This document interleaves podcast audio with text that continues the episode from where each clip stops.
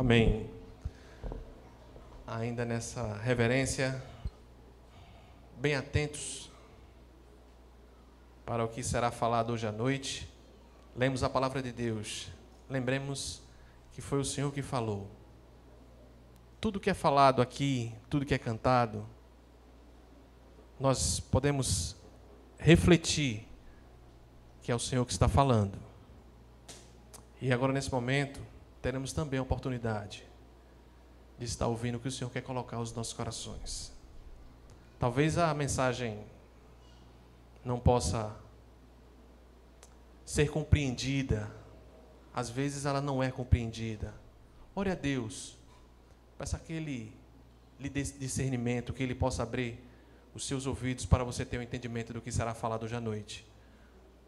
Tanto para a exortação tanto para corrigir, tanto para edificar.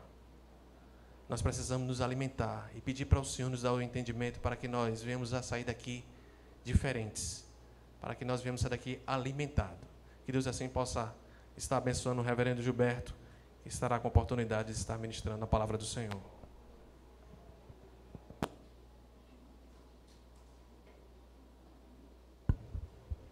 Irmãos, vamos abrir nossa Bíblia no Evangelho de João, capítulo 20.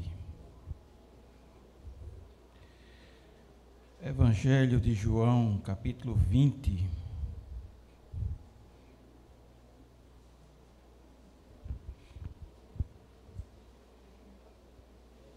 Nós vamos ler os versos 24 a 29.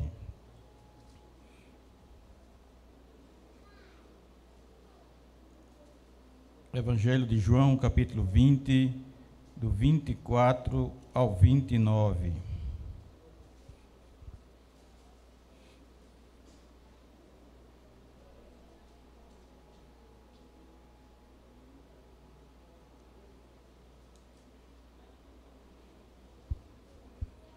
A palavra de Deus nos diz assim: Ora, Tomé um dos doze chamado Dídimo, não estava com eles quando veio Jesus. Disseram-lhe então os outros discípulos: Vimos o Senhor. Mas ele respondeu: Se eu não vi nas suas mãos o sinal dos cravos, e ali não puser o dedo, e não puser a mão do, no seu lado, de modo nenhum acreditarei. Passado oito dias, estavam outra vez ali reunidos os seus discípulos e Tomé com eles. Então, as portas trancadas, estando as portas trancadas, veio Jesus, pôs-se no meio e disse: Pai seja convosco. E logo disse a Tomé: Põe aqui o dedo e vê as minhas mãos. Chega também a mão e põe no meu lado. Não sejas incrédulos, incrédulo, mas crente. Respondeu-lhe Tomé: Senhor meu e Deus meu. Disse-lhe Jesus: Porque me viste e creste, bem-aventurados os que não viram e creram. Oremos, irmãos. Senhor Deus, nós te louvamos por tua palavra, pelo poder da tua palavra. Ó Deus, com o teu Santo Espírito, faz com que entendamos, ó Deus, a vida daquele que verdadeiramente crê, o viver do crente, o viver do cristão, o que nós devemos crer, aquilo que nós devemos seguir, por onde caminhar. Senhor Deus, fala ao nosso coração nesta noite e edifica a tua igreja, o teu povo, para a honra e glória do teu nome, Senhor. Nós te agradecemos em nome de Jesus. Amém e amém. Irmãos, os princípios da reforma vêm nos mostrar como devemos viver como crentes, como cristãos, como aqueles que creem em Deus, creem verdadeiramente que Deus é o nosso Criador e Ele enviou seu Filho para nos salvar. E depois o Espírito de Deus para nos chamar para o caminho verdadeiro, verdadeiro que é Cristo Jesus. E nós precisamos ser crentes. Crentes, porque ser incrédulo é não acreditar, é não crer que Cristo ressuscitou, que Ele está vivo e veio para nos salvar. Tomé, Tomé não era qualquer um. Tomé era um dos doze. Seguiu Jesus, ouviu o evangelho da boca do próprio Filho de Deus, viu todos os milagres que o Senhor realizou, as grandes obras, as grandes coisas. Mas Tomé não creu que os outros discípulos tinham visto o Senhor e teve de tocar em Jesus para tão somente crer. Não sejais incrédulos, disse Jesus a Tomé, mas crente. E o que é ser crente, irmãos? É crer que Jesus é Senhor, é ter Jesus como seu Senhor e Deus. Foi que Tomé disse, quando Jesus o repreendeu, o exortou, disse: não sejas incrédulos, mas crente. Respondeu-lhe Tomé. Tomé respondeu a Jesus: Senhor meu e Deus meu. Ali Tomé expressa sua fé, que agora crê, que agora sabe que Jesus é o seu Senhor, que agora sabe que Jesus é o seu Deus. Tomé era apóstolo, mas era incrédulo. E sua incredulidade foi destruída exatamente ali quando tocou em Jesus. Não interessa. Não interessa se você é apóstolo, bispo, pastor, evangelista, missionário, membro ou congregado de alguma igreja. Não sejas incrédulo, mas crente. Seja crente. E como crente, e se eu sou crente agora, como é que eu vou viver? Como é que eu vou seguir? O que é que eu vou seguir? Como crente agora, qual é a minha vida? O crente no Senhor Jesus, o cristão, ele sabe que somente a Bíblia é a palavra de Deus e somente nas Escrituras Sagradas encontra todas as respostas para todas as questões de fé e de prática de vida, da caminhada cristã. Por isso, o primeiro princípio da reforma é só as Escrituras. Nós não temos que crer em nada que venha querer substituir a palavra de Deus. Lá em 2 Timóteo, capítulo 3, versos, versículo 16 e 17, o apóstolo Paulo diz assim: Toda a escritura é inspirada por Deus e útil para o ensino, para a repreensão, para a correção, para a educação na justiça, a fim de que o homem de Deus, o crente, o cristão, seja perfeito e perfeitamente habilitado para toda boa obra. A habilitação que nós temos para trabalhar para o reino de Deus está nas Escrituras Sagradas. Tudo que nós precisamos de resposta para a nossa vida, para a nossa caminhada, para o viver nesse mundo. Esse é o manual de vida. É a Escritura Sagrada, somente as Escrituras. É esse livro que nós devemos ler todo dia. É esse livro que nós devemos procurar as respostas para as muitas questões desse mundo, todo dia.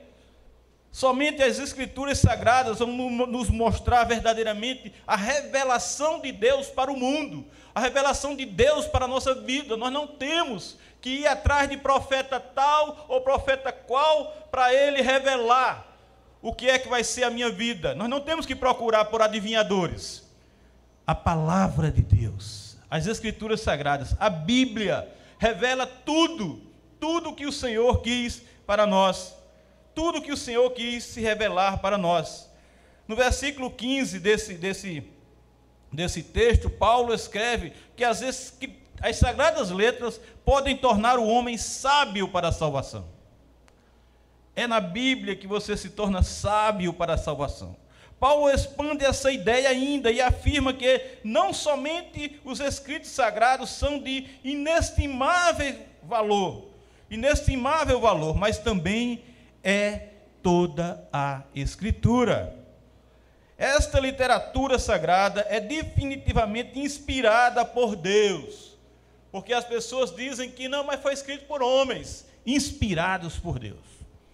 Homens, sim, que foram inspirados por Deus e capaz de levar uma pessoa a ser inteiramente apta para toda boa obra. Então, irmãos, toda, toda a Escritura Sagrada beneficiará não só a Timóteo, para quem Paulo escreveu aqui, mas também fará o mesmo a todo homem de Deus e toda mulher de Deus, todo crente, todo cristão. Toda a Escritura tudo o que é o testamento do Espírito Santo na igreja é reconhecido pelo crente, reconhecido pelo cristão, pelo povo de Deus como canônico, como autoridade, como vindo verdadeiramente de Deus, como sendo de Deus, como sendo a palavra de Deus. E tem muita gente que diz que este livro fechado é simplesmente um livro. Mas ele é aberto é a palavra de Deus. A Bíblia é a palavra de Deus. É Deus falando, como disse o presbítero Davidson aqui. É Deus falando para o nosso coração, é Deus nos instruindo, é Deus nos exortando, Deus nos consolando, Deus nos guiando pelo caminho eterno. Então, irmãos, a vida do crente, aquele que é cristão, aquele que segue a Cristo Jesus, tem prazer em ler as Escrituras, meditar nas Escrituras, ouvir as Escrituras, está nos cultos de doutrina, está no culto de, de está na escola dominical. O crente tem prazer, tem necessidade, tem amor por essa palavra e vive por ela e quer ela. Eu lembro, irmãos, quando nós nos convertemos, eu estava fazendo o curso de secretariado na, na federal porque eu queria fazer direito na federal, mas eu passei em segunda opção. Naquele tempo era totalmente diferente de hoje.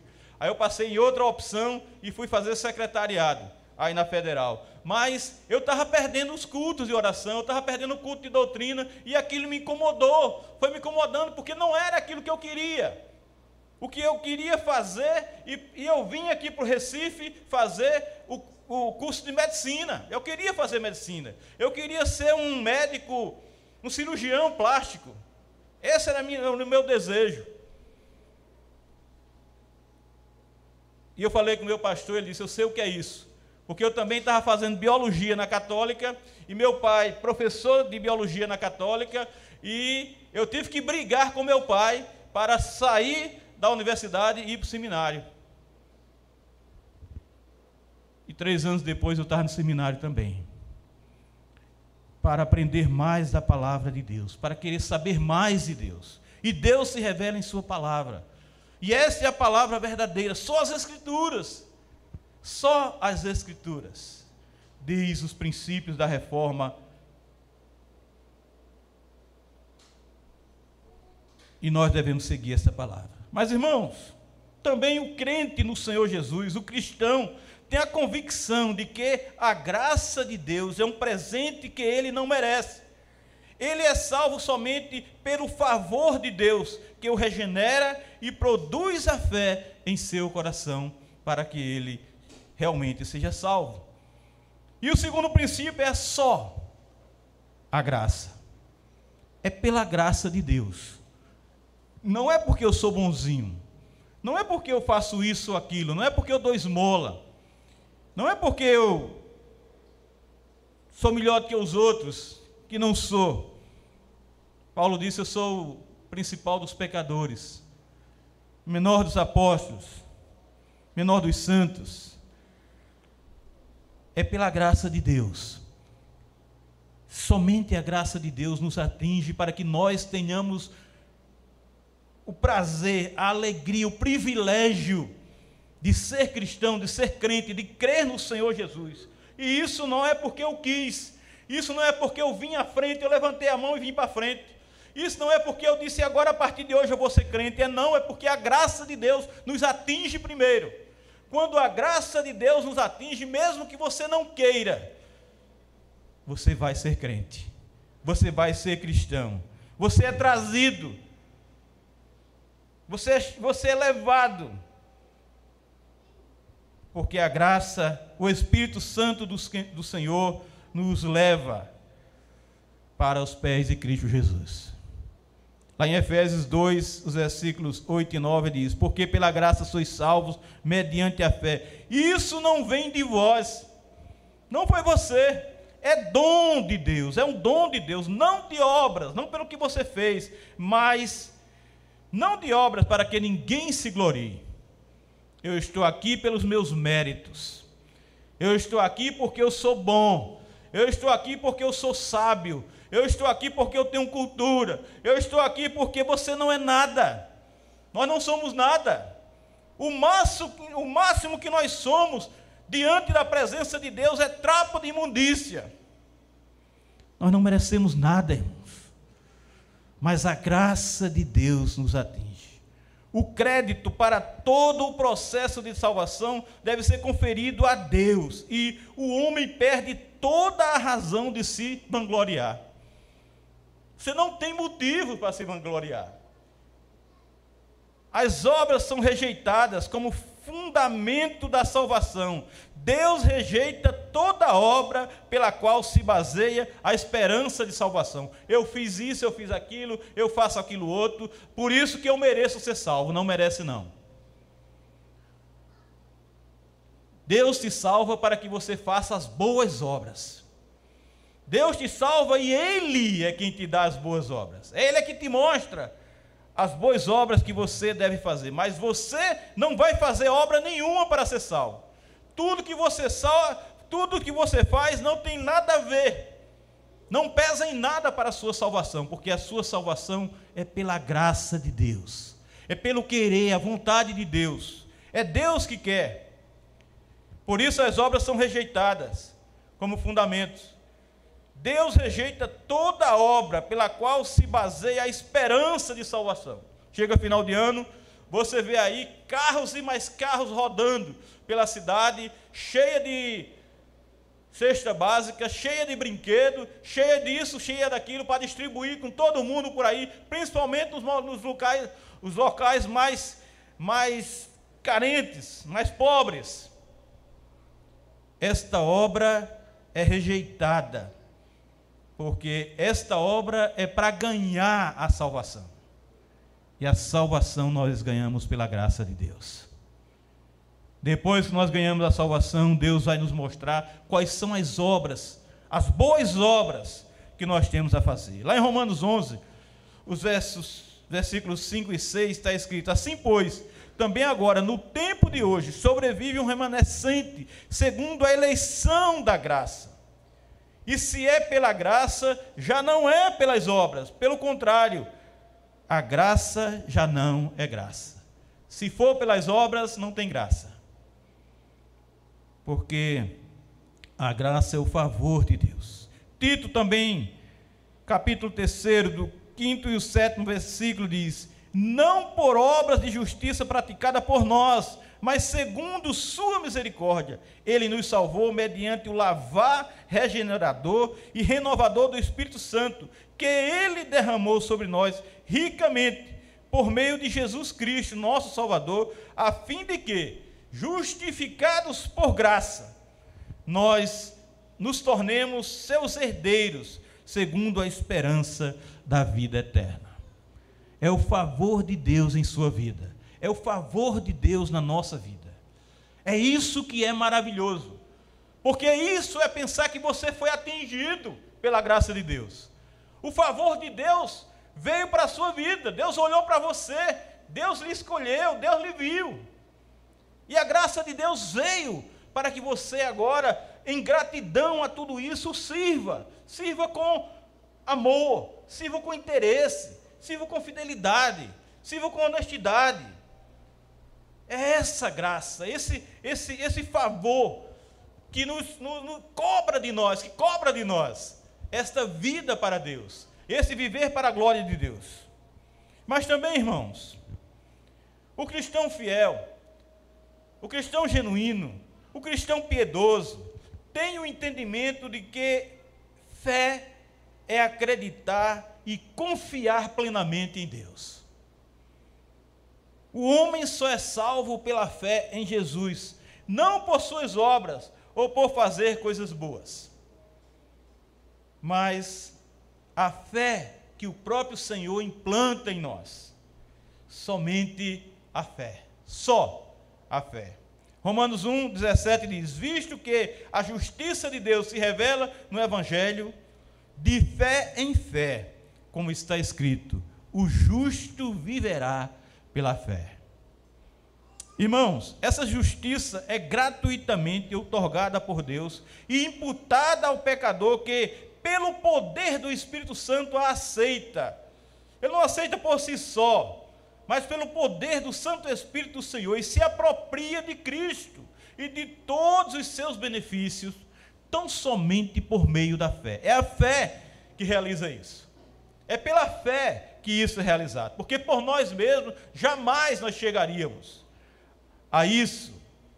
Filipenses 3, 8 e 9 diz assim: Sim, deveras, considero tudo como perda, por causa da sublimidade do conhecimento de Cristo Jesus meu Senhor, por amor do qual perdi todas as coisas e as considero como refúgio para ganhar a Cristo e ser achado nele, não tendo justiça própria, que procede de lei, senão a que é mediante a fé em Cristo.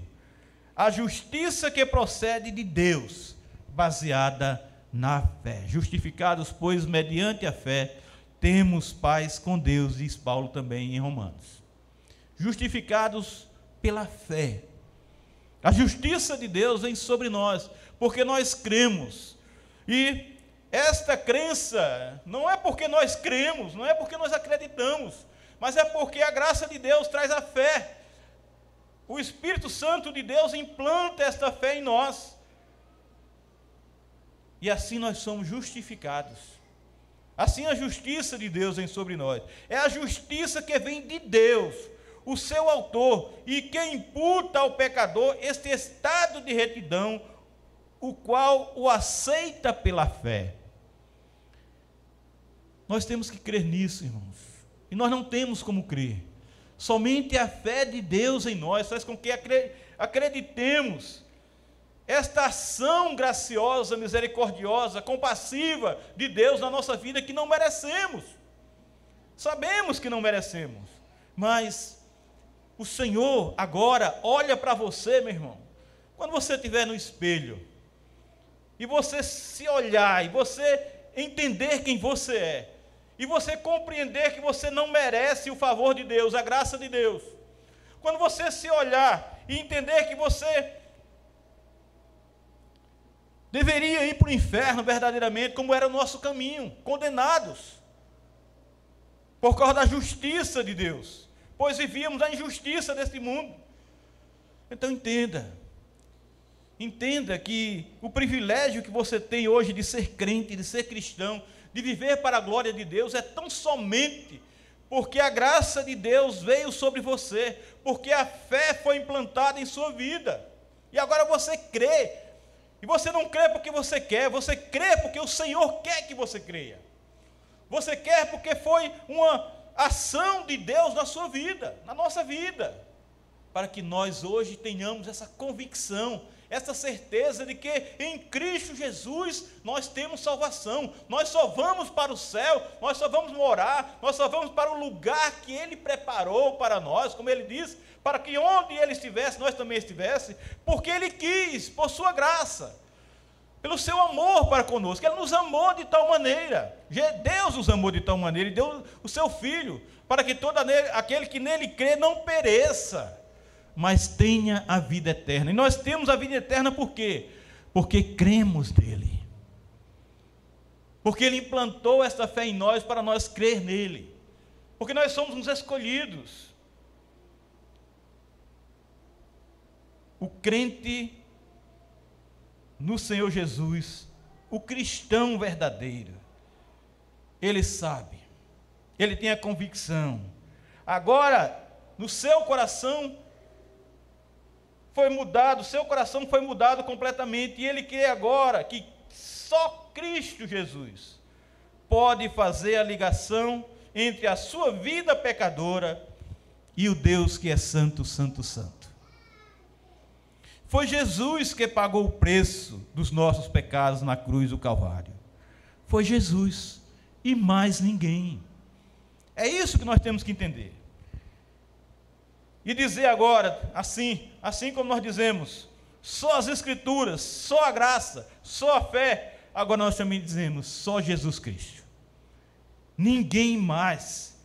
Lá em João 14, 6 está escrito: Respondeu-lhe Jesus: Eu sou o caminho, e a verdade e a vida, ninguém vem ao Pai senão por mim. Ninguém, só Jesus. Ninguém vem ao Pai senão por mim. Jesus aqui, irmãos, não mostra simplesmente o caminho. Ele, ele mesmo é o caminho. Jesus não manda você seguir por esse caminho ou por aquele caminho. Você tem que seguir é por ele, porque ele é. Ele é o caminho. Ele é verdade que a verdade que ele ensina. É verdade que ele ensina o caminho. Nos guia no caminho e nos consagrou um novo e vivo caminho. Mas tudo isso só é possível porque ele pessoalmente. Somente Jesus é o caminho. Ele te guia pelo caminho que é ele. Ele te mostra o verdadeiro caminho que é ele. Ele te mostra o caminho que vai, vai dar no Pai. Ele formou esse caminho, ele, ele é o caminho. Sem ele não existe o caminho. Por isso que não existe outro. Não tem outro por quem tenhamos salvação. Não há outro nome, só ele. Cristo é o verdadeiro caminho. Em todo ato, palavra e atitude, ele é o único mediador entre Deus e seus eleitos. É só Jesus, meus irmãos. Não tem outro nome, não tem outra pessoa, não tem ninguém em quem possamos confiar. Não somos salvos por um princípio ou por uma força, mas por uma pessoa. Os meios de acesso ao Pai é o próprio Cristo. Por isso, só Jesus. Por isso, só Jesus. E é só Jesus que deve estar na nossa vida.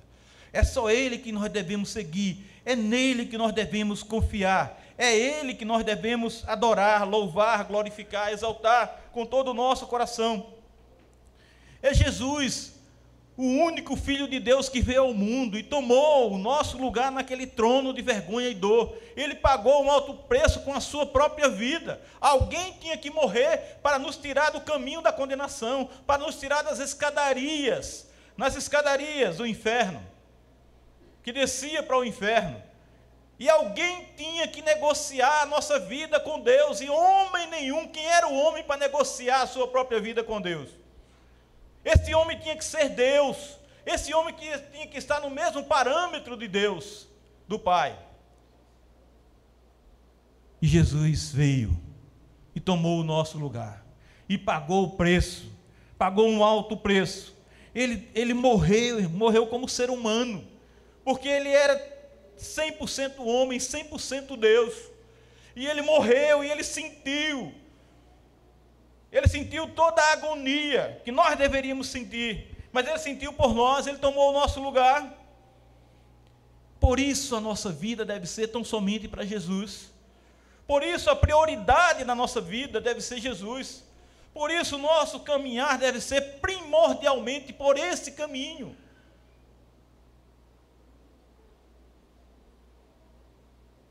Irmãos, o verdadeiro e sincero cristão tem o entendimento de que o propósito do homem é glorificar a Deus com sua vida, com seu testemunho, com seu caminhar.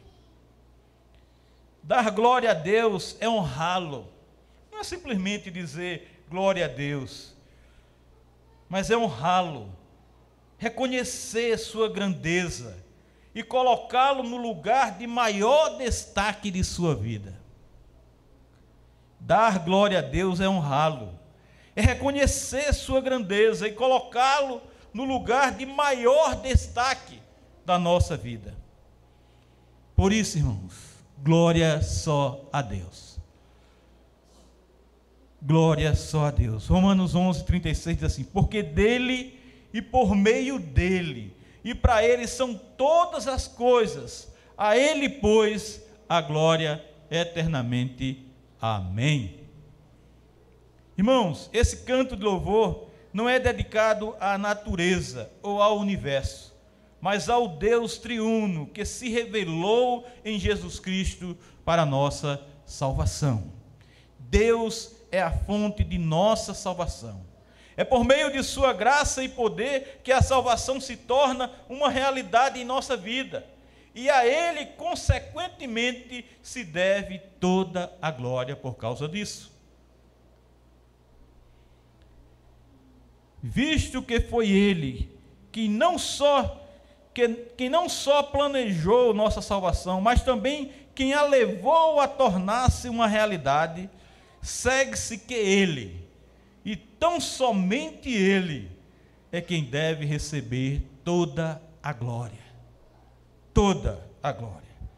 Paulo conclui esse pequeno hino de louvor e ação de graças, acrescentando a palavra de solene afirmação e aprovação entusiástica pessoal.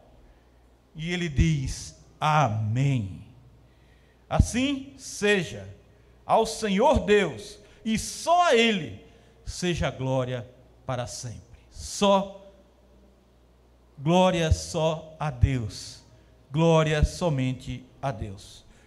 Por isso em Apocalipse 4, versículo 11 está escrito: Tu és digno, Senhor e Deus, Deus nosso, de receber a glória, a honra e o poder, porque todas as coisas tu criaste, sim, por causa da tua vontade vieram a existir e foram criadas.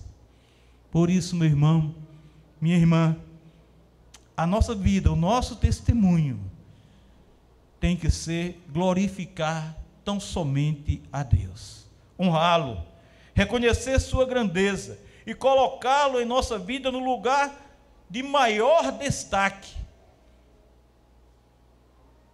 pois toda glória somente a Deus. Que Deus nos abençoe e aplique essa verdade em nosso coração. Vamos partir agora para a Santa Ceia do Senhor.